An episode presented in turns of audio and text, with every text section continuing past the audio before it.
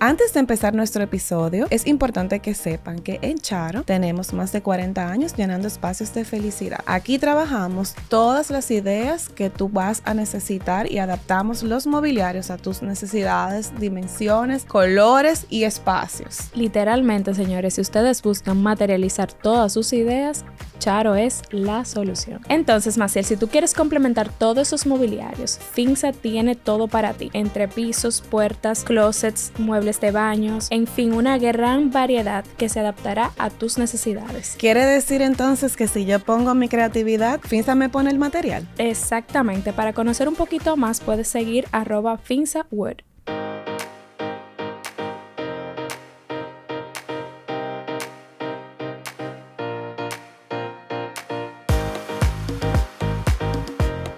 Hello, hello, bienvenidos a nuestro podcast Más que Diseño. Maciel, ¿cómo te encuentras hoy? Súper energizada, mi amor. wow. Bienvenida, mi Chari. Yes, en este episodio vamos a continuar con las sociedades. Hemos tenido un repertorio bastante interesante, pero ahora llegamos con nuestros queridos amigos de Luxia Labs, Gerardo Pérez y Juan Raúl. ¿Cómo están? Pues estamos muy bien. ¿Y ustedes cómo están? Ey, y cabe resaltar que, que son chicos, que casi siempre Sí, hemos tenido verdad. chicas. Cónchale, con first time. Somos verdad. unos afortunados. Ya lo Literalmente. saben, benditos son entre todas las mujeres. Que se mantenga eso entonces. Señores, eh, nada, en el episodio de hoy queremos conversar con ustedes acerca de to- cómo, quiénes son ustedes, Luxia Labs, cómo surgió, ustedes son socios actualmente en ese negocio, son arquitectos. Y nada, que nos cuenten primero un poquito de ustedes. Bueno, Per- eh, vamos a que... Puede ser No, dale, separado y ya luego comienza, Luxia. comienza ahí. Bueno. Eh, bueno, Luxia Labs inicia ya hace como seis años, 2018. El, después de historias personales diferentes, Juan y yo nos conocimos en la universidad, realmente. Yo le llevo dos años a Juan, pero estudiamos ambos en la Pucamaima. Y Juan fue uno de mis primeros clientes, realmente. Y así nos conocimos. Porque uno de mis primeros emprendimientos era enseñarle a la gente a usar Sketch. Cuando yo estaba en la Wow. universidad, yo aprendí muy rápido y yo empecé a ayudar a otras gentes, a otras personas a aprender SketchUp. Juan era un tipo muy curioso. Él se enteró y, y él fue uno de los primeros clientes que yo tuve. Y ahí como que conectamos, pero luego la vida siguió. Yo me gradué, él se graduó y no volvíamos a hablar. Pero por Instagram, yo sabía lo que él estaba, él sabía lo que yo estaba y así. Éramos amigos normales, pero lejanos incluso. ¿sabes? Sí, éramos lejanos. compañeros, compañeros. Éramos compañeros. De esa gente que tuvo en la universidad que tú... Ah, dime a ver. Claro, pana, si nada. nos encontrábamos, nos saludábamos. Y Juan era parte del grupo de amigos de una exnovia mía. Entonces, de vez en cuando coincidíamos. Después yo terminé con esa exnovia y es- ahí se acabó esa historia. Y, y nada, luego, eh, Luxia, yo la pongo primero solo, porque yo estaba buscando un socio en ese momento, en lo- a principios de 2018. pero Páralo ahí, páralo ahí. ¿Por qué tú lo querías poner con alguien? O sea, ¿qué, qué tú sentías? Como que no era, que era algo que tú necesitabas. No, pero a eso que él va. Voy para allá. Ah. Entonces, ¿qué, qué sucede? Yo estaba claro. Bueno, eh, pues, no quiero entrar mucho en mi historia personal, pero parte de lo que yo sabía era que yo no quería ser el arquitecto de la compañía. Yo quería enfocarme más en la parte de negocios. Entonces, como yo sabía eso, Cool. para yo poder tener una firma de arquitectura o crear una firma de arquitectura, y yo no ser el arquitecto, era muy difícil yo poder confiarle eso a un colaborador, un empleado o lo que sea. Claro. Necesitaba una contraparte que tenga la misma pasión que yo por hacer las cosas, por hacer las cosas diferentes, pues yo tenía una visión muy clara de cómo quería armar la compañía, pero es muy difícil de conseguir. Y así yo, Luxor Labs duró como casi un año, en la que yo estaba solo. Hubo, hubo otro socio incluso en un momento, pero nunca no- nos asociamos formalmente, que era ingeniero. Yo todavía no tenía idea de que iba a ser Luxor en ese momento. Y luego Juan Raúl, que es un tipo bien fresco y tiene una boca suelta. Entonces me manda un comentario por Instagram de algo que yo subí y voy a dejar que él continúe la historia ahí. Bueno, sí, yo ya ¿Qué casualmente... comentario como- será ese? Bueno, para hacer la introducción del comentario, yo voy a también a dar un poquito de contexto de en qué punto de mi etapa profesional estaba también. Yo trabajé como asociado, como arquitecto con la firma Sánchez y Curiel. Eh, trabajé asociado por muchos años en, en desarrollo inmobiliario, en arquitectura para desarrollo inmobiliario, por así decirlo, con una escuela gigante de lo que es la arquitectura y el desarrollo inmobiliario. Pero ya también yo iba buscando una salida, que incluso primero era con Laura, con mi esposa. Eh, pero realmente Laura todavía estaba muy comprometida en la empresa por los proyectos que ella estaba manejando, en, Sánchez y Curiel también. y yo iba entonces de salida, porque mi proyecto ya, con el que yo decidí ya como Culminar. finalizar, ya estaba terminando. Era un proyecto bastante grande ahí en Paseo One Four, en el de Codelpa. Fue mi último proyecto con ellos. Y yo también iba saliendo. En mi caso, yo estaba rodeado de mucha arquitectura. Eh, yo tenía otro negocio, que era gastronómico. Yo siempre he sido también medio, como medio emprendedor y eso. Siempre intenté, incluso de arquitectura, yo eh, hace poco estaba buscando los papeles, tenía una que se llamaba Solman, pero era de... De era remodelaciones, ¿no? Era de remodelaciones y de, y de pinta edificios. Eh, ese yo tuve una sociedad, incluso firmada y todo, pero era, fue una sociedad bastante informal, nunca conseguimos buenos proyectos ni nada y no, no llegó a nada. Entonces, Bueno, ya después en esa salida, ya yo también venía buscando una contraparte en lo que tenía que ver con las partes de finanzas y, y marketing, eso. O sea, yo no iba buscando eso, pero a mí me agradó bastante de que a Gerardo le gustaba eso.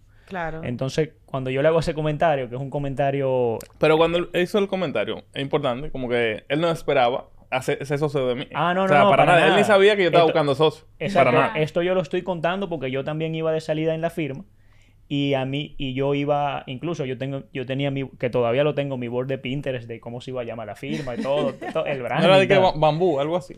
No, no, yo, yo tengo por ahí algo que yo quería. No, no, no, Pero, pero- el, el punto es que yo iba saliendo y Gerardo iba saliendo. Digo, iba buscando esa contraparte. Y yo le hago el comentario y le digo que el edificio, que el edificio que él tiene, que ese edificio no trabaja bien con la ciudad y que él debería hacer esto y esto y esto. Entonces le tiré un screenshot a la planta y al edificio y se la mandé. Pero sin ningún tipo de...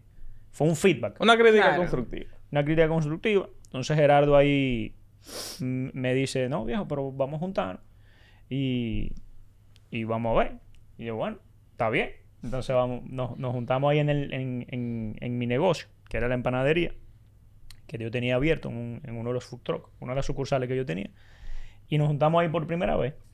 Y, y comenzamos a trabajar realmente, la, que eso ya es una parte importante de la sociedad. Nosotros, el primer proyecto que trabajamos, éramos socios en ese proyecto, pero no éramos socios como empresa. Ok. Después ya, por como estábamos alineados en que los dos queríamos socios, la verdad que nos llevamos súper bien. Desde el día uno, nosotros nos llevamos muy bien. Ya éramos, como nos conocíamos, eso ayudó también un poco. O sea, no es una sociedad que comenzó, ah, no, que te conocí hoy, mañana, Sí. sabes, ya había un... Eso Pero- es importante decirlo porque... Pero algo que es importante de esa misma parte es que nosotros fuimos socios primero y después amigos. Éramos conocidos, pero no fuimos de que amigos primero y después nos hicimos Ah, socios, sí, porque no eso es otra cosa. Claro. Ahora él es mi hermano, ahora, ¿verdad? Pero en ese momento realmente era una sociedad un poco más formal porque realmente yo no lo conozco a nivel personal. Nos conocíamos de saludarnos, nunca no, no habíamos bebido una Se conocían social. social, pero ni una cerveza habíamos compartido. Pero social- Había que verlo borracho primero y después uno podía entender, ok, podemos ser socios. social, como dice Gerardo, o sea, un, un social formal. Social Muy superficial, casual. muy superficial. Claro. Y Wow, ahora somos hermanos. La verdad que ahora somos muy, muy buenos amigos. Y somos socios también. Pero es como dice Gerardo, comenzó bastante formal. La, la... Y eso yo creo que fue muy bueno. ¿eh? Y es importante decirlo porque tú sabes que mucha gente dice, no, voy a hacer una sociedad con, con mi mejor amigo. Eh, yo te iba a ejemplo". decir, es algo atípico porque usualmente tú piensas en sociedad con alguien que ya tú tienes Sí, pero yo una historia eso. construida. Eso No, está mal, eso no. Y está hemos mal. tenido, por ejemplo, Pues, eh, lo que pasa es varias que puede salir historias más mal que acerca de eso. Como que toda la- todos han sido amigos o han estado en la universidad Sí, sí. juntos. Yo conozco sociedades bastante exitosas así. Sí. eh, también. O sea, hay de los dos extremos. Hay muchas que se terminan dañando. Pero hay muchas que funcionan muy bien. Incluso yo rápidamente te puedo dar un ejemplo. Los chicos de Ana Arquitectura son mejores amigos desde, Sí. desde, desde el comienzo de la En universidad. arquitectura se da mucho. Sánchez y Curiel, que Andrés Sánchez y César Curiel, son, son mejores amigos desde niños. Wow. Y Lo que yo O diría pero por eso te digo que es atípico. Es Usualmente atípico. Tú, tú, tú piensas en una sociedad y tú piensas en compartir ese, ese tipo de responsabilidades y esa aventura y, y recorrer ese camino con alguien que ya tú has recorrido Sí. otros caminos. Igual no todos nivel tus personal. amigos van a ser, o sea, van a ser buenos socios. No son No. Lo ¿Y que por qué pasa tú te encontras, Gerardo? Yo voy a explicar eso. Oye, lo que pasa, puede salir muy bien y sería lo mejor del mundo que tú puedas compartir una, el día a día con uno de tus mejores amigos, porque al final Juan Raúl y yo hablamos todos los días hasta el fin del mundo, ¿verdad? Pero ¿qué sucede? Cuando tú empiezas una, una sociedad desde la amistad primero, hay muchas cosas que tú dejas pasar y no pones unos límites más claros, porque somos amigos. Yo no te quiero hacer sentir mal, yo no quiero sentir que, que- que tú sientas que yo estoy por arriba de ti. O sea, empiezan a haber otro nivel de capas y layers emocionales en la que la inteligencia emocional va a jugar un juego un poco peligroso ahí. Porque somos amigos, no te quiero hacer sentir mal, y eso puede empezar a perjudicar un poco. Si yo empiezo a coger rol de algún tipo de cosa, entonces tú te empiezas a sentir mal, el ego juega otro papel. Y cuando tú empiezas una sociedad primero, este es tu rol y este es mi rol, y los dos tenemos el mismo objetivo y nos unificamos, y nos hacemos amigos en, la marcha, es mucho más fácil. Yo creo que Juan y yo la tuvimos más fácil por eso, que si los dos hubiéramos sido igual de, de amigos y después tratamos de hacer socios, por eso muchas sociedades se rompen. Por ejemplo, de la gente que yo he coachado, que ha tenido sociedades fallidas, y yo mismo vengo de una sociedad fallida. Antes de Luxe, o yo tuve otra, otra compañía, y éramos amigos, y realmente nunca funcionó por eso mismo. Todo la- ese tipo de cosas yo la vi desde el lado que no funcionaba porque yo fui víctima de eso. Y mucha gente después que ayudé me di cuenta que muchos de los conflictos y demás, tú vivas por la sociedad, muchas veces tú perdías la amistad. Entonces era, es muy Re- peligroso. requiere un Sí, grado de eso- madurez muy elevado. Eso se da Sí. bastante. Y Tú tú tienes que aprender a ser socio también. No es algo como que todo el mundo sabe ser socio. Nosotros aprendimos a ser socios siendo socios. Y fue algo que tocamos. Bueno, a mí me ayudó muchísimo el tema de haber trabajado como asociado en Sánchez y Curiel, porque yo aprendí a hacer cómo se comportaban los socios ahí. Incluso la sociedad de ellos es bastante parecida a la de nosotros. Ellos tienen eh, dos roles bastante diferentes, los socios, que fueron evolucionando con el tiempo, porque eso también es algo importante de decir. Una sociedad puede comenzar con X rol y X rol. Mientras la compañía va creciendo y la empresa va creciendo y se va modificando, pues los roles van cambiando. Lo que sí tiene que estar claro siempre, El objetivo. cuál es el objetivo y cuál es el rol. Pero así mismo como evoluciona la empresa, pues así mismo evolucionan los socios. Entonces, yo también logré ver eso por muchos años. Ellos son dos socios súper diferentes, en- incluso mucho más diferentes que Gerardo y yo. Uno es ateo, el otro tiene que ver muchísimo con, con religión. Y yo veía, yo decía, wow, qué personas tan diferentes. Sin embargo, es una sociedad de Que 30 bien años con claro. una empresa que genera no sé ni cuánto, tú sabes. Eh, entonces yo dije, sí se puede, o sea, mira, sí se puede ser tan diferente y al mismo tiempo una sociedad. Ahora, ¿qué pasa? Como dijo Gerardo, hay que tener una inteligencia emocional importante, muy, muy importante. Ellos eran mejores amigos desde niños. Mi sociedad en mi emprendimiento gastronómico, en mi empresa gastronómica, era con mi hermano y venía con el mismo criterio que yo aprendí de ellos. O sea, el tema de los roles era clave eh, para eso. Por suerte, Gerardo, y de verdad que eso fue una coincidencia gigante, Gerardo también venía ya con ese mindset, y ni siquiera estando cerca de una sociedad como esa, ya él venía con el mindset de que de los roles. Y yo creo que eso también facilitó mucho Sí. ese tema. Lo mío fue más por la otra sociedad que yo tuve. Yo vi que una de las razones por las que falló era porque compartíamos roles. Entonces yo empecé a investigar sobre sociedades en ese momento. Que tal vez un buen tema para este episodio. Y lo que yo investigué, que el problema más grande en la mayoría de sociedades era que no estaba clara la división de los roles. Y muchos roles, por ejemplo, tú eres arquitecta, yo soy arquitecta, eh, y se juntaron y vamos a trabajar. Pero ¿qué sucede? queremos diseñar. Exacto. ¿Qué sucede con eso? Al final, no estamos haciendo que la, una, no estamos tratando de crear una mega arquitecta. Estamos tratando de crear una buena compañía. Entonces, crear una buena compañía no va de la mano con tú ser buena o ser mal arquitecto. Vamos con la parte administrativa, vamos con la parte de gestión, la visión de negocio. Que tú seas buena o no, no va a diferenciar esa, esa parte, claro. Mientras mejor eres y más calidad tienes, tú vas a tener más- mejores clientes, va a crecer el portafolio y demás. Pero la importancia de los roles es esa, como que alguien se encargue de la calidad y de lo que se, se está produciendo y el otro se puede encargar de la parte de la visión del negocio, la parte administrativa, gerencial, marketing o lo que sea. Porque cuando uno lo combina con ambas, calidad, más la parte administrativa, la parte gerencial, así se puede empujar el negocio y tú puedes, empiezas a construir otro tipo de cosas. Sí. Entonces, de las cosas que hemos visto que mucha gente pasa, que eh, lo viví yo en otras partes eh, de mis sociedades, era que muchas compañías de arquitectura o diseño, no solamente en arquitectura, en diseño gráfico, en cualquier tipo de, de área, de servicios, más que nada, es que llegan a un tope y no pueden pasar de ahí. Y es porque la compartición, eso es una palabra, compartición. Es una ciudad, Bueno, yo creo. Es nueva palabra, no te preocupes. Bueno, compartir roles. impa- es una palabra, como somos creativos, Creada. está creada ya. Bueno, la- compartir los roles hace que uno mismo se ponga ese techo porque uno tiene que saber qué, cuál es el próximo paso. Y alguien siempre tiene que estar pensando en estructurar la compañía. Y yo lo que siempre le decía era, era eso, como que mira, diseño los proyectos que yo quiero diseñar la compañía. Entonces, diseñar la compañía significa la parte administrativa, legal, eh, finanzas, flujo de caja, ese tipo de cosas. Esa cosa. Claro, esto se oye bien segmentado hoy en día. Al principio, que éramos Gerardo y yo, éramos no todólogos, tú sabes. O sea, porque no podemos pintar una película como que, ah, no, que nosotros nacimos segmentados y, y éramos Steve Jobs en el día uno, tú ves. O sea, esto no era así, me ¿eh? gustó eso, me gustó. Nacimos en- Claro, No, no, yo quiero Era ser bastante real. Quiero ser bastante real porque al final el punto es que el que escuche este episodio entienda que hay un camino que hay que cruzar Gracias. y nosotros cruzamos ese camino de que nosotros, aunque teníamos los roles segmentados, Gerardo y yo hacíamos de todo. ¿Entiendes? Por ejemplo, eh, Gerardo hacía una cotización, la veíamos juntos.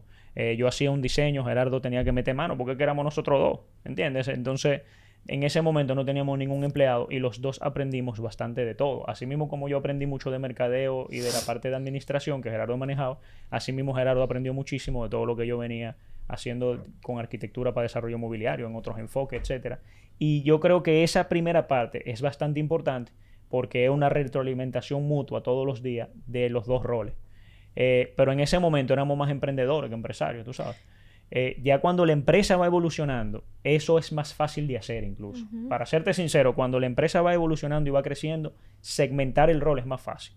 Porque ya hay ciertas cosas que la misma empresa te va exigiendo de que los roles son como más definidos. Claro. Incluso hoy en día nosotros somos, in- incluso le mandé un texto a, a Gerardo de, de eso esta mañana, que estaba leyendo. Ahora mismo nosotros somos directores de la empresa, pero también somos fundadores o cofundadores de la empresa, ¿no? Entonces, esos son dos roles diferentes. Ujú. ¿Entiendes? Nosotros como dueño de empresa, por ejemplo, yo que estoy más en la parte operativa, eh, para hablar un poco ya de lo que va pasando, esa evolución de la sociedad, donde tú primero, una sociedad todóloga, pero ahora mismo, por ejemplo, yo como socio o como accionista de la empresa, que no es mi día a día, yo hago, planteo cosas diferentes para la empresa, capto negocio, intento como, y eso es como accionista, eso no es como mi rol operativo, mi rol operativo es otro. Igual Gerardo. Gerardo como, como, como socio de la empresa, pues tiene un, un rol que es esa parte de qué podemos hacer nuevo, eh, pero también tiene todo el rol de toda la responsabilidad que tiene con los números, que es una responsabilidad con él mismo y conmigo también.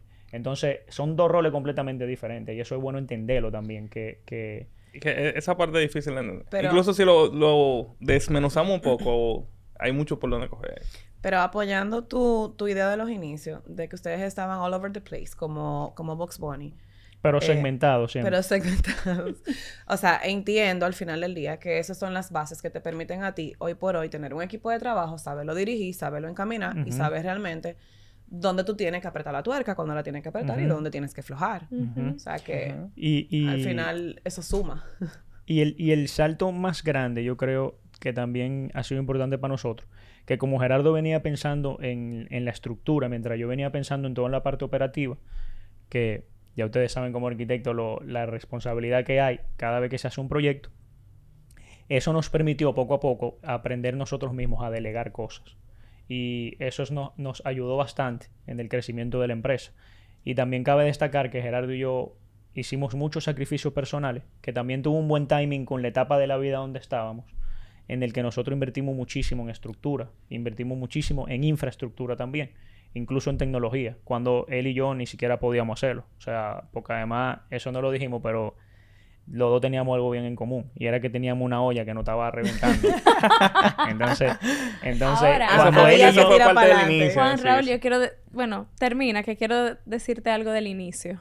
Cuando él y yo comenzamos, eso no lo dijimos, pero de verdad, de verdad. nosotros Díganlo. Pero eso fue un punto de conexión que por eso nos volvimos hermanos. Compartíamos la olla. hermano, olla nos unió. olla. La no, y veníamos de momentos familiares parecidos. Sí, sí, estábamos muy Eh, eso, alineados. eso fue un clic importante, eh, porque decimos, coño, yo estoy jodido, pero El en verdad yo hambre, mi también. hermano, Sí, de, sí. de progresar. No, y que teníamos un background financiero muy similar. Aun por razones muy diferentes. Pero en ese momento, cuando nos empezamos Súper a conversar del, del tema, era como, oh, coño, me está pasando esto. Mierda, me pasó lo mismo. Y así. Hasta vendimos el carro juntos, me acuerdo. Sí. Wow. Señor, entonces, una cosa, ok. Ustedes inician, se asocian, inician, inician Luxia Labs y empiezan a correr, a darle con todo ahí, para adelante y ala, como dicen. Ujú. ¿Qué- cu- ¿Cómo ustedes, porque Señor, esta gente tiene una oficina que yo me enamoré en Instagram. Entonces es muy bonito como tú lo estás pintando ahí y como yo lo vi en Instagram, Está chula que te voy a decir sincera, de verdad, eso así yo quiero mi oficina. Literal. O sea, mi oficina es de 17 metros cuadrados ahora mismo, ¿tú entiendes? Gracias. Pero tú vienes verlo- de cuánto? Un Claro, paréntesis. Lo vengo de 8 metros cuadrados. Gracias. ok. Ah, pero el doble tú.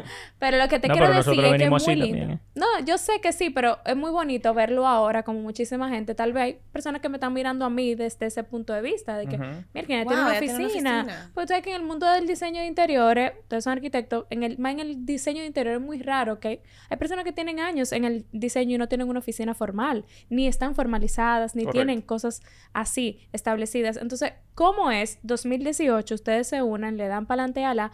¿Qué pasa que ustedes hacen ese crecimiento? ¿Fue un proyecto importante que hizo el crecimiento de Luxia Labs?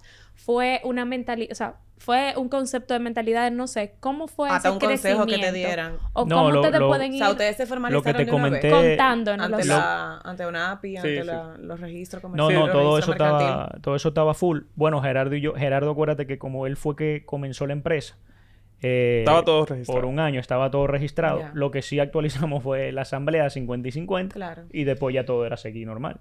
Pero para responderte lo que te dije, era, o sea, esa respuesta es lo que dije ahorita. Gerardo y yo realmente hicimos un sacrificio personal gigante en invertir a la compañía. Incluso hubo muchas veces que hubo empleados de nosotros que ganaban más que nosotros. Y, y eso... Y probablemente ellos no lo saben.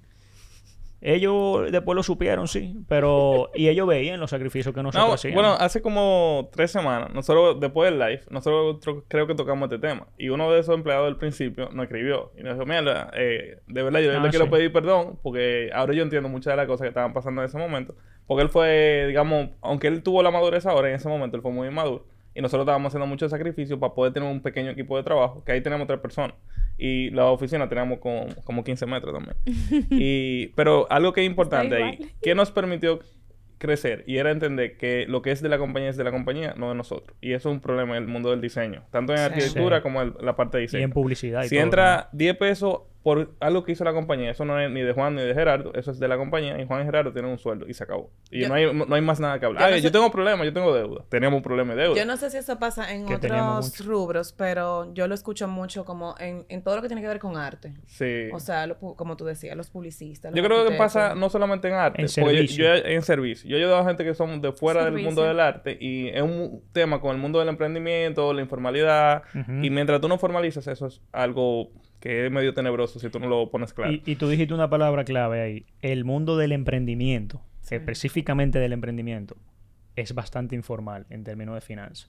Entonces ahí es que la gente, como que si tú comienzas con un monstruo desorganizado, tú te vas a quedar desorganizado Sí. la mayoría. O es muy difícil ordenar. Pero Es difícil porque ya tú vas a estar acostumbrado a hacer las cosas de una manera y cuando eventualmente tú vienes a buscar una asesoría o un apoyo y te dicen no, todo este tiempo tú lo has hecho mal, desaprende y hazlo Claro. de esta manera y aprende nueva vez. Es, es y la, y la sociedad es algo que yo creo que es súper positivo para la organización. Porque, y bueno, Gerardo lo ha dicho incluso en podcast que él ha grabado, de que, por ejemplo, Gerardo, que manejaba los números y manejaba todas esas tablas de Excel y todo, que en un momento fueron sencillas, pero cuando estábamos comenzando, pero en un momento se complejizaron, él sentía una responsabilidad gigante de, de que como yo confié 100%, ah, esa fue otra cosa, que yo confié, ya tú sabes. yo lo puedo haber engañado, mira, hasta, hasta el mi, día de hoy. hasta mi cuenta personal me hubiera podido coger. Pero, pero Pero eso es un punto importante, el tema de la de responsabilidad. Pero no, no el salto de fe, sino que si... no, no, no, al revés.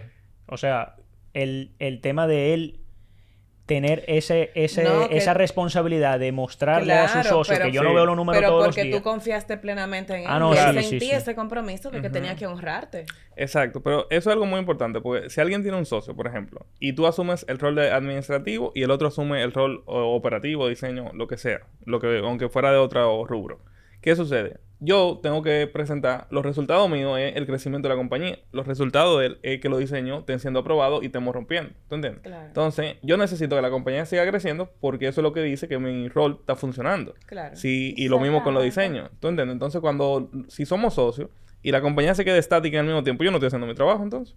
Y es lo mismo. Y si él está haciendo, o, o en ese momento éramos nada más nosotros dos, y los diseños estaban siendo rechazados o rebotados y no tenían ningún tipo de impacto, entonces algo estaba fallando del otro Él no- lado. exacto. Hoy Uno en no día eso cambia. ¿eh? Eso, Eso, eso es muy de la parte inicial porque estábamos más nosotros. Ahora ya cambia, es un- ahora es mismo mucho es- más global ahora. Sí, ahora es mucho más colaborativo. Incluso Gerardo y yo ahora mismo, yo me atrevo a decir que tenemos más rol de directores que ese rol tan específico que tú dices. ¿Por qué? Porque ya tenemos una gerente administrativa, ya tenemos una estructura operativa, tenemos principal, tenemos senior architect, tenemos junior, y nos permite a Gerardo y a mí incluso hasta hablar más de cómo va a crecer la compañía, de, de Te ideas per- que a él se le Te ocurran. permite ocuparte de otras cosas y de, y de Exactamente. buscar otros negocios. Entonces ahora es como más... Sí. Por eso te dije que los roles se van clarificando a lo largo del proceso y nosotros como dueños de empresa, pues no tenemos... Por ejemplo, yo que tenía una debilidad gigante en finanzas, yo me comí libros de, de- economía y... De, de- economía no, de, de finanzas de empresa, de emprendimiento. Mismo libro que a veces Gerardo me recomendaba.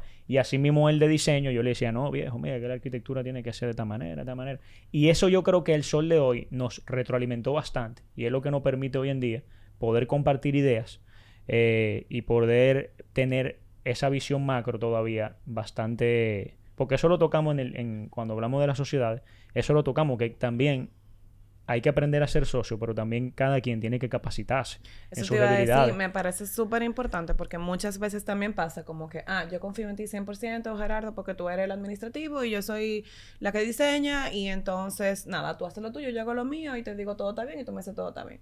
Me parece súper, súper genial de parte de ustedes y sumamente maduro, porque la verdad es que requiere valentía y madurez. Tú decir, mira, yo tengo, tengo deficiencia aquí, déjame reforzar para yo poder estar a la par con él, para que podamos tener las conversaciones que haya que tener. Y tú sabes que te ayuda mucho en eso, el rol. Porque mira qué pasa. Si yo como socio de la compañía, ya vamos a hablar de rol de socio y rol de director operativo y rol de socio y director ejecutivo. Si yo como rol de socio no se leo, por ejemplo, un estado de resultados, yo, yo, estoy, yo soy un irresponsable Claro. conmigo mismo. Tal vez para Gerardo no, pues tal vez diga, "Ah, bueno, no sabe, tú sabes. Pero para mí, yo como persona, incluso eso ya es más personal, Claro. yo digo, no, espérate. O sea, yo me tengo que, que capacitar en esto. Eh, eh, por ejemplo, con, con todo el tema que está pasando ahora la inteligencia artificial, yo me he fumado 200 artículos de inteligencia artificial. No, de verdad. Claro. Y, y incluso ya a nivel de inteligencia artificial, a nivel operativo en la compañía, que hace poco dije un par de ideas en cuanto a eso, ni siquiera de diseño ya, para que tú veas si ya uno va pensando no solo en diseño ni nada de eso, va. sino que a nivel operativo, cómo eso va a apoyar a la empresa. Y por ejemplo, Gerardo también, pues lo ha tenido que hacer. Entonces, yo creo que ese es bastante, y lo hemos tocado bastante en este episodio. El tema del rol te ayuda mucho con eso, a capacitarte, porque te, también te, te clarifica, existe esa palabra. Sí. Te- Estamos inventando aquí. Eh, un saludo a la no, no RAE. hay para todos, ¿eh? Un saludo a la RAE. No te Eh, preocupes. Pero eh, clarifica el, el- tus debilidades, o sea, Sí, como, como persona. Y ojo, esto no es de juzgar, porque aquí todo el mundo está aprendiendo. Por ejemplo, eh, lo mismo me- cuando yo a veces, ah, no, mira, este está, no, loco, que esto no se lee así, se lee de tal manera. Y así mismo al revés, eh, si hay algo, por ejemplo, operativo, que de repente él pensaba una cosa y había otra, pues yo le digo, no, viejo, es que esto es mejor hacerlo así, por tal y tal y tal cosa. Pero no es juzgando, porque to- estamos todos aprendiendo. Y, Y lo mismo pasa final- dentro de la compañía. Y Mortal. somos equipo. E- Eso es importante. Eso es muy importante. Somos equipo. Somos un equipo y tenemos el mismo objetivo. Sí, que hay muchas veces uno quiere pisotear al otro en alguna sociedad y eso. Y hay que entender. El Sí. ego es... eh, No, y no le vamos a decir que la sociedad de nosotros es perfecta. Nosotros también hemos tenido discusiones y... y- y- Oye, yo te voy sea, a poner el a ejemplo que le pongo a todo el mundo. Uno discute con su mamá. Que fue ¿Cómo no vamos a discutir mundo. nosotros? O sea, Claro. ¿cómo tú no vas a discutir No, con claro. un ser humano que Sí. vino de otro lado, tiene otras creencias, Sí, otros sí. valores? O sea, No, lo importante es llegar a los puntos medios y, y que, que se sepa, que también nosotros se lo decimos a los clientes, de que tenemos el mismo objetivo. O sea, ¿por qué uno tendría que llevar un- una discusión más allá de, de las líneas empresariales si al final tenemos el mismo objetivo, que, que la, la pre- la- la empresa crezca? Y con lo que tú estabas diciendo antes, del tema de los roles y eso, y que la confianza y el salto de fe, eso hay que ganarse. ¿Tú entiendes? O sea, tú no puedes confiar en alguien ciego si el otro no se lo gana. Si yo confío en ti en los números y tú no sabes, y yo veo que tú no estás haciendo nada para capacitarte, yo no puedo confiar en ti tampoco. Entonces, si él confiaba en mí, yo tenía que capacitarme porque la realidad es que yo no tengo un background financiero, pero yo me he vuelto loco con ese mundo y me ha encantado. Claro. Entonces, y él también, si yo confío en ti, tú tienes que estar volviéndote el, el arquitecto más pro en lo que yo trato de volverme el más pro del otro lado, para que los dos podamos empujar el carro en conjunto, porque al final es un equipo. Y, y hoy en día, como te dije, hoy en día eso se ha diversificado más. Tú sabes, incluso Gerardo, por ejemplo, ah, no, me gusta este edificio, mira esta arquitectura. Y yo de repente, ah, mira, mira qué heavy este negocio, mira cómo hicieron esto. Es como más, ahora es más heavy, en verdad, porque ahora es como más, ¿Se entienden? Ya pueden es como más colaborativo y Pueden podemos hablar. hablar como el mismo lenguaje y, apuntar como a más cosas con la empresa, tú ves. Eh, pero, pero es importante Y- ese, y, ese una tema. pregunta, ustedes que mencionaban que tuvieron al principio que hacer sacrificios eh, y desprenderse de, de lo propio como para invertírselo al negocio, ¿ustedes tuvieron ayuda, o sea, algún tipo de, Asesoría. de asesoría, de coaching, de Ah, mentoring? Tuvimos siempre. después, pero no, no, al principio, principio no. Tuvimos como a, después que nos asociamos, No, como dos años después. no, no, no tanto, como al año de nosotros estar juntos, ahí sí, yo había cogido coaching personal, yo solo, antes yo de, también, de también. Juan también. Yo ahí creo que en el primer año no fue, luego sí entramos un coaching grupal, no personalizado.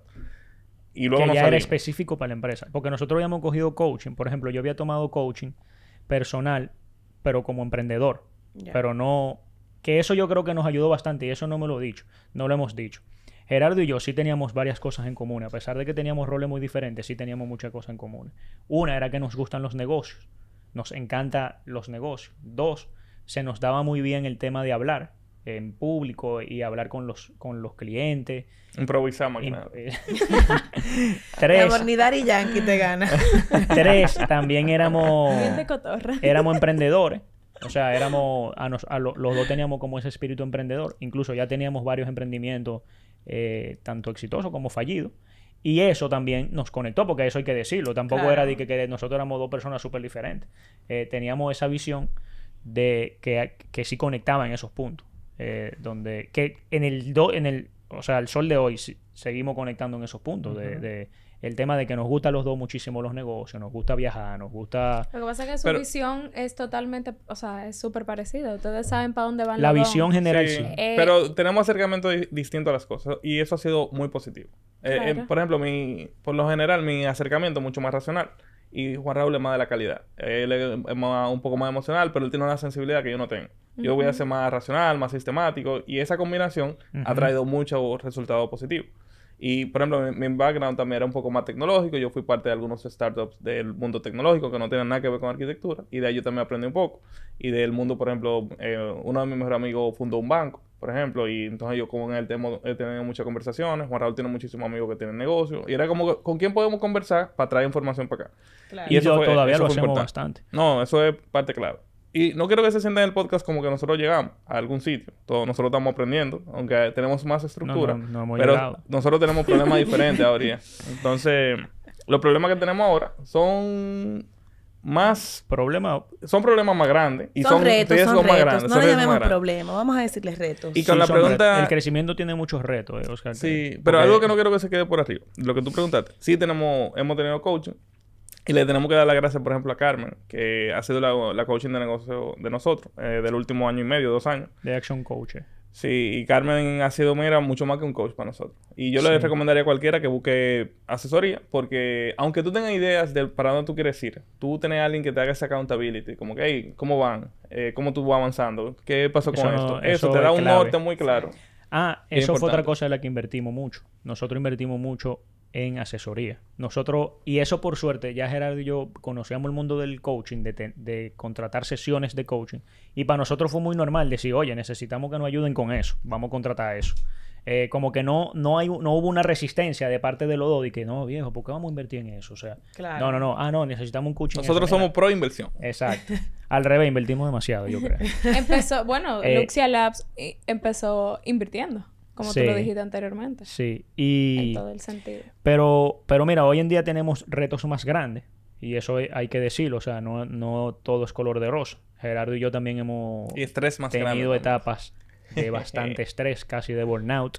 Eso es algo también importante en la sociedad. Nosotros hacemos accountability también de, de nuestra salud mental, de nuestra salud como, Wow. como, sí, como persona. O sea, nosotros hemos tenido puntos de decir, viejo, Vete para cabarete dos semanas que tú lo necesitas. No, de verdad. E- Eso es en serio, porque a nosotros nos ha pasado que nosotros los dos nos hemos jodido al mismo tiempo en la compañía. Sí. Y Eh, eso es... fa- ah, Oye, eso es, perdón. Eso es importante, eso es importante. Mi, mi mamá siempre me dice, niño chiquito, problema chiquito. Niño grande, problema grande. Así mismo. Sí. Y con el tema del burnout, es importante eso, porque nosotros no, como nos volvimos tan amigos, nos conocemos mucho y pasamos el día entero hablando, aunque sean disparates de trabajo, no importa. Y hay veces que nosotros sabemos que el otro está en crisis. Sí. Totalmente. Te entendemos, Entonces- te entendemos. No, no, entonces, por suerte nosotros sí también en ese punto tenemos muchas cosas en común. A nosotros nos gusta mucho hacer ejercicio, leemos mucho sobre eh, eh, filosofía, sobre psicología, cosas que nos ayuden con la empresa, pero que nos ayuden a nosotros mismos. Y, y también eso nos ha permitido pues crecer de una manera saludable o intentar crecer de una manera saludable. Tú sabes, no es lo mismo crecer... Déjame yo no meterme en ese tema. Porque... Pero ok, Desorganizado. no, pero que dilo, fue- dilo, dilo. ya, No, no, no. Pero vamos a hablar Lo algo... que no, que nosotros creemos mucho en que los hábitos saludables que tengan una persona van a influir en el crecimiento Claro. de su empresa. Claro y eso es un statement delicado, pero porque tú sabes, mucha gente podrá decir, no, viejo, que porque yo no coma bien, porque yo no haga ejercicio, porque yo bebo todos los días, eso no tiene nada que ver con la empresa. Pero bueno, No, estamos no. hablando de la filosofía nosotros. Exacto. Nosotros te necesitamos que estar bien mental Yo y físicamente para poder tirar la 100% compañía de para acuerdo adelante. contigo. Una Eso. persona, por ejemplo, bebe todos los días, eso te va a desenfoca- desenfocar de tu objetivo para mí. Claro, tú O vas sea, a llegar- llegar hecho un disparate en la mañana. tú no vas a al otro día tú no vas a trabajar, tus reuniones van a ser un disparate. O sea, para mí no, No es enfoque. No hay Bueno, incluso ese estilo de vida nos permitió a nosotros no tener que agarrar dinero tanto de la empresa, porque nosotros no éramos personas que estábamos explotando el dinero por ahí. punto. Ah, cobramos 25 mil dólares en un proyecto. Eh, mucha gente dice, no, toma 12.500 y yo 12.500 porque somos 50 y 50 y arranca. Pero nosotros no hacíamos así. Ah, no, toma 30 mil pesos y 30 mil pesos y lo demás fue quiti para la empresa. Claro. Y Mortal. entonces vivíamos de Uber en Uber. Entonces, ahí es que están los sacrificios. Eh, Bueno, ya que tú dijiste lo de Uber en Uber, en un momento de verdad, en, Sí, en por ese favor, primer que no entendí la palabra Uber. Ok. en el primer año, eso. cuando nosotros nos asociamos, los dos vendimos los vehículos que teníamos porque no podíamos pagar los préstamos. Eso es parte de, de la sociedad del primer año de nosotros. Y nosotros íbamos a reuniones a, cap- a captar proyectos en Uber, era. Y así íbamos y teníamos tres empleados y nosotros en Uber de aquí para allá no teníamos para pagar el carro. Y eso fue parte de la historia. Entonces no se puede contar nada. Ay, que ahora hay mucha gente. La- los inicios fueron rudos y fueron crudos y fueron, fueron fuertes. Y fue... Bueno, tú vas a decir...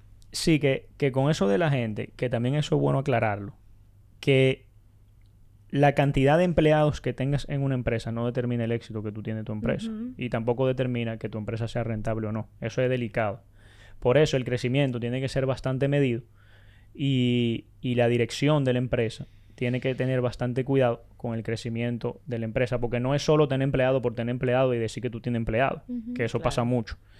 Incluso hoy en día, eh, eh, la era, en la era digital, sobre todo después de la pandemia, eh, hay bastantes ejemplos muy buenos de empresas muy eficientes a nivel de empleados y que necesariamente no tienen la mayor cantidad de empleados y facturan muchísimo más que una empresa que tenga 40 empleados. Entonces, eso, ¿por qué toco este tema? Porque nosotros tuvimos mucho cuidado en el crecimiento también, de ir pausado. O sea, al final nosotros estamos di- diciendo esa historia en media hora, pero esto- estamos hablando de seis años. ¿eh?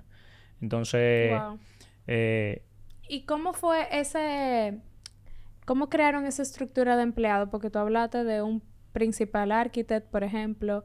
Tú estás hablando de que tú, senior... Project ¿Cómo te- Owner, Exacto. Scrum Master. Tenemos, Ah, Ahora- tenemos- ahora tenemos también una, hay incluso- una mezcla interesante. incluso O sea, también hoy por ahora hoy, hay ¿cuánta- cuán- ¿De cuánto es tu plantilla? de 22.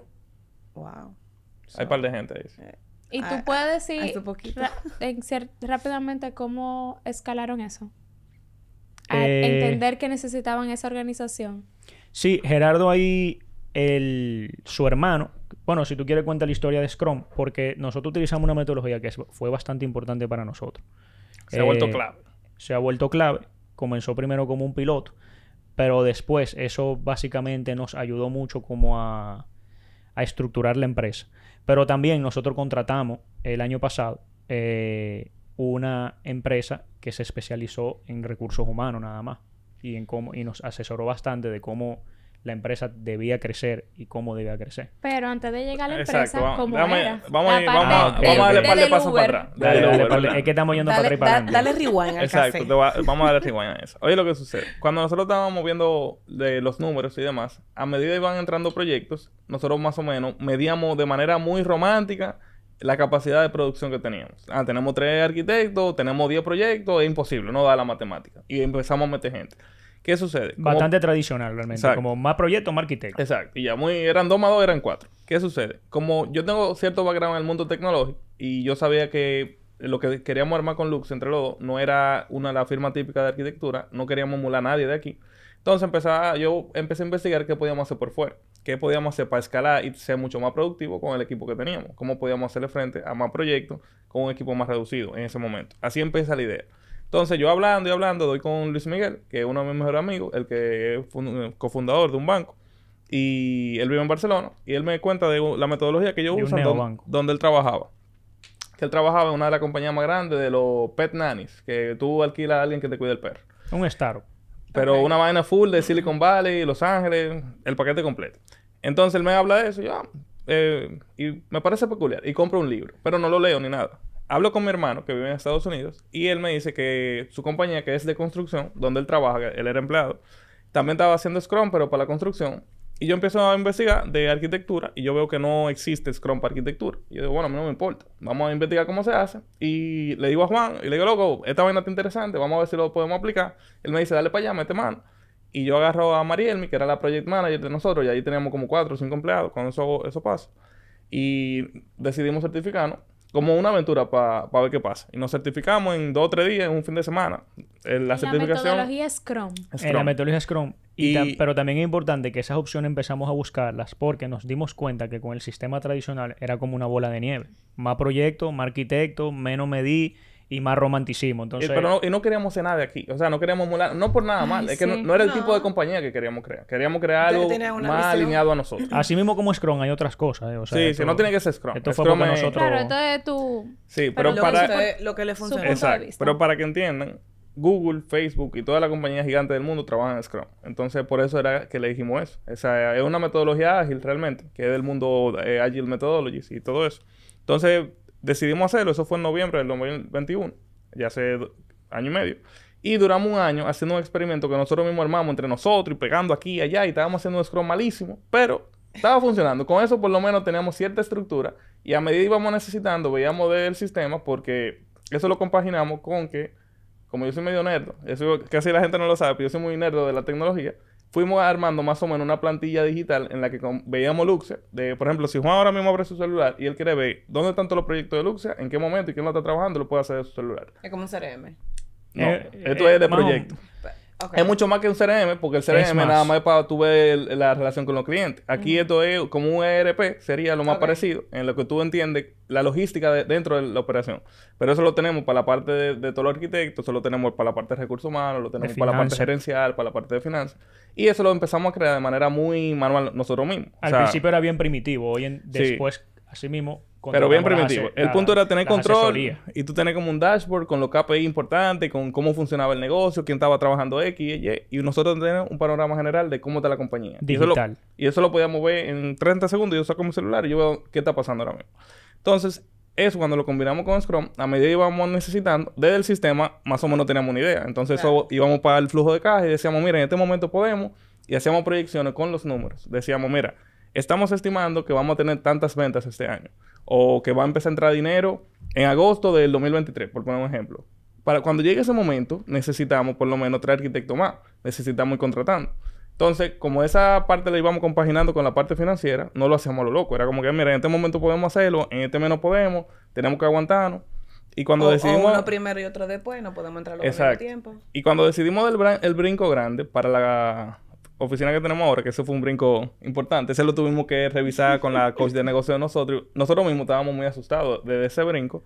Y lo revisamos los números 200 veces y Juan Raúl me decía, no, pero tú estás seguro, tú estás loco, no podemos hacer eso. Y yo, loco, yo no sé, vamos a revisar y eso. Y nada, y eso fue un tirijala hasta que decidimos No, pero duramos, eso no fue una, eso fue una, no fue una decisión impulsiva, duramos varios meses analizándola. Pero también cabe decir que yo creo que el perfil de Gerardo y, y- y yo, nosotros no somos conservadores. En el sentido de la empresa. Nosotros somos muy conservadores con el dinero, pero no conservadores con Claro. la trayectoria de la empresa. Incluso, si nosotros evaluamos nuestro camino, nosotros no somos conservadores en ese camino de crecimiento de la empresa. Y, y los dos somos así. Entonces, a veces los dos tenemos que decir, no, espérate, porque no somos conservadores. Ahora, Pero eh, en eso, el eso es sí. importante lo que está diciendo Juan. Porque mira, Porque nosotros tenemos también Y e- unos factores de riesgo que nosotros lo asumimos. Que eso no lo asume Sí, sí. tampoco todo el mundo. Tú ves. No, todo, no todo el mundo se siente cómodo con eso. Y como socio, por ejemplo, si yo vengo donde Juan y yo le planteo una idea, él siempre estuvo muy abierto a las loqueras que yo podía tener, que eran diferentes al mundo de arquitectura. Entonces, él fue súper abierto con eso y él estaba, vamos a darle, ah, vamos a investigar. Y él mismo se ponía a leer y para poder hablar del mismo tema. No, no nada más con la parte financiera. Yo le hablé de Scrum y aunque yo fui el que se certificó como Scrum Master en ese momento, que era un disparate de certificación, eh, Juan empezó a leer de eso y después podíamos hablar de eso y se metió de lleno. Y esto es importante para que en esas sociedades, quien esté escuchando el podcast entienda que aunque alguien traiga una idea, el otro tiene el rol de poder empaparse del tema para que después pueda hablar del tema, porque Claro. esto no lo estoy haciendo yo. Y es un Eh, pivoteo. O sea, Claro, yo tal vez traje la idea, pero vamos a- ¿cómo la podemos desarrollar? Y después él va a venir con una idea y yo tengo que aprender de lo que él me está diciendo para ver cómo la podemos seguir desarrollando. Tiene siempre que sentirse como que estamos eh, trabajando. colaborando. Colaborando. Claro. Por ejemplo, el, el que dice eso del, del nerd de tecnología,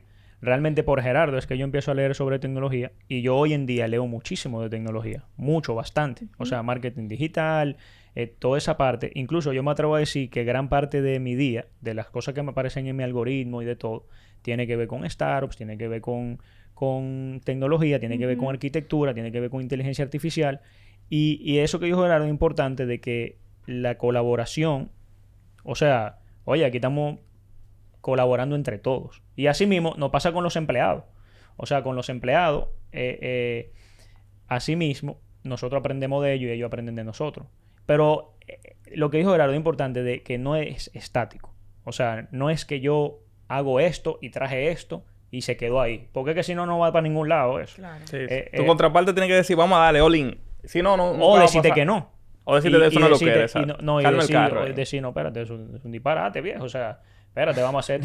Y a veces decimos, no, no, en verdad dijimos un disparate, vamos, vamos a hacer esta idea. O vamos a guardar eso en el baúl de los recuerdos. O vamos a guardarlo para cinco años, tú sabes. Y para ir recogiendo un poquito y cerrando, yo he visto una publicidad que me sale mucho en Instagram de que ustedes apoyan y ayudan o, o guían a otros emprendedores o empresarios a tener también una empresa estructurada. ¿Pudieras comentarme un poquito de eso? Bueno, brevemente, para, entrar, para no entrar mucho en detalle de eso. El, por lo, el mismo crecimiento de Luxe, yo tengo una, un background que yo he ayudado a mucha gente en el tema de emprendimiento. Mucha gente me empezó a pedir que los ayude. Al principio, bueno, hace dos años yo tenía una academia que era para arquitectos, que se llamaba Arquitectos Emprendedores, y yo ayudaba a arquitectos en toda Latinoamérica. Era una academia full digital. Luego, por el crecimiento de Luxe, yo no podía hacerle frente a ambas cosas, y la cerré. Entonces, desde que yo la cerré, mucha gente me escribía de vez en cuando que le dé coaching, que lo ayudara y eso. Y uno de mis metas, una de mis metas personales es hacer- ser speaker internacional. Para yo poder llegar ahí, Wow. yo tengo que ayudar a mucha gente primero. Claro. Entonces, como mucha gente me lo estaba pidiendo, yo dije, bueno, pues le voy a dar. Eh, volví el nombre de cualquier pers- ya como marca y empecé a ayudar personas ya de manera más particular. Ahora, justo la semana que viene, sale un curso que se llama Real Life MBA, que es más que nada para pasar de emprendedor a empresario. Como todo ese switch que uno pudo ir dando como eh, y error, ayudando exactamente cómo lo pueden hacer. No solamente para arquitectos, para diseñadores, eh, para emprendedores en general, del área de servicios específicamente. Wow. Wow, está Así muy que- interesante. Súper Eh, interesante. Sí, eso no es un curso de, que de marketing para que tú vendas más. Eso es, vamos a hablar de flujo de caja, vamos a hablar de cómo tú vas a revisar los números de tu compañía, cómo tú vas a poder crecer. De Obviamente vamos a hablar de marketing. emprendimiento. Exacto. Como que cómo tú dejas de jugar a ser un emprendedor a ciegas y empiezas a verte más como un empresario y empiezas a formar una compañía con un poco más de estructura. Genial, Sí. que no lo aprendemos para nada en el mundo del diseño interior y arquitectura. Sí. ah, bueno, y algo importante, el target no es cualquier emprendedor. Yo quiero eh, algo que yo llamo como emprendedores rebeldes, que estén buscando un poco más de libertad, un poco más de aventura, calidad de vida con un negocio que te permite esa calidad de vida. Genial. Ey, pero- Señores, Eso. estamos totalmente en shock con esta gente. Estamos nada. Desde que yo lo vi ustedes, en verdad me encantó todo lo que ustedes estaban haciendo. Me encanta, de verdad. Estoy Bueno. súper, o sea, verlos desde yo que tengo mi empresa también, como que donde ustedes han ido, porque tampoco no conocía tanto su trayectoria como ahora, pero que son personas que son relativamente de mi edad, y somos jóvenes, o sea, Somos que tengan esa mentalidad, no todo el mundo la tiene, de verdad que no. Así que Gerardo tú lo ves felicidades. así, pero él es medio viejo. ¿El qué? bueno, Eh, people, pues muchísimas gracias por estar con nosotros hoy en nuestra serie de sociedades y de verdad, thank you. ¿Dónde pueden seguir sus cuentas? Bueno, gracias a ustedes por la invitación. Las cuentas de nosotros, bueno, la mía, cualquier Pérez en Instagram y Luxia Labs, la parte de la firma de arquitectura. Y la mía es Juan Radice Uh. en Instagram. Y- Como, como Simón dice, pero Juan Radice. Pero Juan Radice. Para que le hagan y caso. en, y no, y en Luxia Labs nos pueden seguir. También tenemos la página web que la estamos reactivando porque la estábamos actualizando. Por ahí pueden ver gran parte de la información y del equipo que tenemos ahora. También pueden ver lo- los últimos proyectos también, eh, sobre todo en el área de desarrollo inmobiliario. Nosotros también estamos abriendo una parte en Latinoamérica. Wow. Eh, sí, estamos captando proyectos en Latinoamérica, que también es, se va a percibir en, lo pueden ver en la página web que, que estamos haciendo por allá. Eh, y nada, señor, o sea, yo entiendo que el, el tema estuvo bastante bien. Hay mucho, hay muchas dudas, nos dimos cuenta con, a veces que Gerardo y yo lo hablamos, con el tema de las sociedades. Pero al final yo creo que la clave es capacitarse, eh, irse renovando, pivotear también y, y no ser tan rígido como que, ah, no, yo hago esto y ya. Eh, y aprender a ser socio, porque eso también se aprende. Y ahí... Sí. Yo creo que sí. Y me encantó lo que tú dijiste, tener un alma rebelde. Claro. de- eso de eso tiene que ser parte importante. Que- de entender que hay diferentes formas de hacer las cosas. Hay diferentes cosas. Fuera de lo cosas. convencional. Bueno, un consejo que quiero dar, que creo que va a ser bueno para su audiencia, es que no solamente estudien compañías del rubro. Com- eh, estudien compañías que no tengan nada que ver con diseño. Y de ahí van a aprender muchas cosas. Y- Porque... y- y- bueno, sí termina. Dale, dale. No, no termina. Ya me interrumpiste. Está bien, está bien.